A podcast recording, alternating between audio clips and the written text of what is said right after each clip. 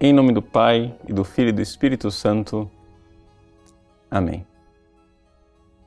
Meus queridos irmãos e irmãs, no Evangelho de hoje, Jesus, visitando a sinagoga no dia de sábado, provoca os fariseus e doutores da lei e cura um homem que tinha a mão ressequida. Como as ações de Jesus nunca são simplesmente é, milagres, né? E sempre tem uma lição, ou seja, uma palavra de Deus para iluminar a nossa vida, vamos olhar um pouco o que é que Nosso Senhor está aqui realmente fazendo.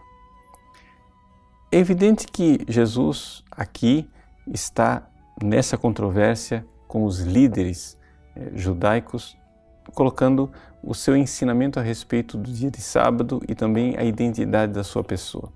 Mas existe algo de profundo no fato de Jesus fazer a cura de um homem com a mão ressequida. Por quê? Por quê? Porque a mão é o órgão do nosso corpo que nos ajuda a agir, a fazer as coisas. E existe em nós, seres humanos, esse mistério da mão ressequida, essa realidade de que, no fundo, no fundo, nós não conseguimos fazer as coisas a não ser que haja uma intervenção divina. Trata-se de uma profunda impotência do homem de fazer o bem.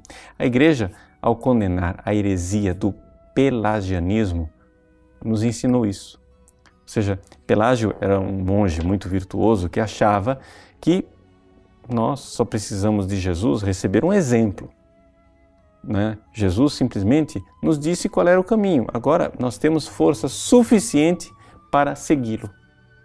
No entanto, não é assim todos nós temos na raiz né, uma profunda impotência. Impotência de praticar o bem, por quê? Porque a nossa natureza, a partir do pecado original, está decaída. Então, todos nós somos este homem de mão ressequida. Nós não somos capazes de amar Deus. Nós não somos capazes de fazer coisas boas a não ser que Jesus nos toque. Então, o que é que nós podemos aprender deste episódio? Veja só, Jesus faz essa cura um dia de sábado. Era o dia dedicado para a oração, dia dedicado para o culto a Deus.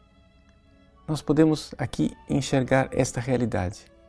Se você não tiver uma oração pessoal, se você não tiver um pedido, se você não se sentar né, aos, à soleira da porta da casa de Deus e como mendigo da graça de Deus, pedir a Deus que ajude e que te dê a graça, você não será capaz de amar.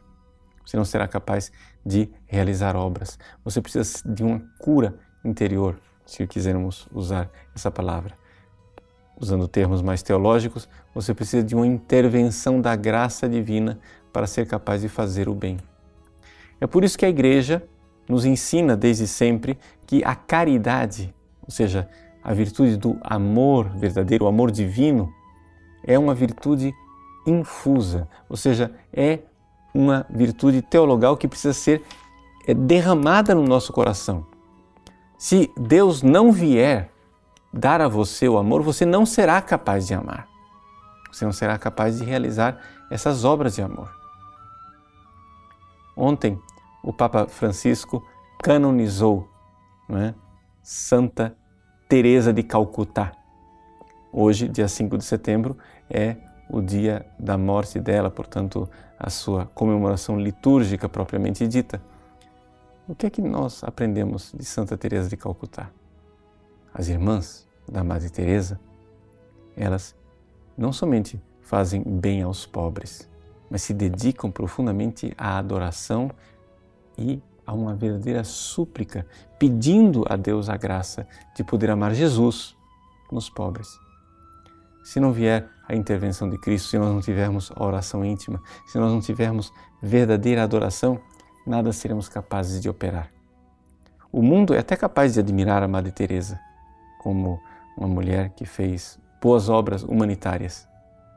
Mas somente nós, católicos, que temos fé, somos capazes de penetrar dentro daquilo que foi a verdadeira virtude da Madre Teresa e das suas irmãs.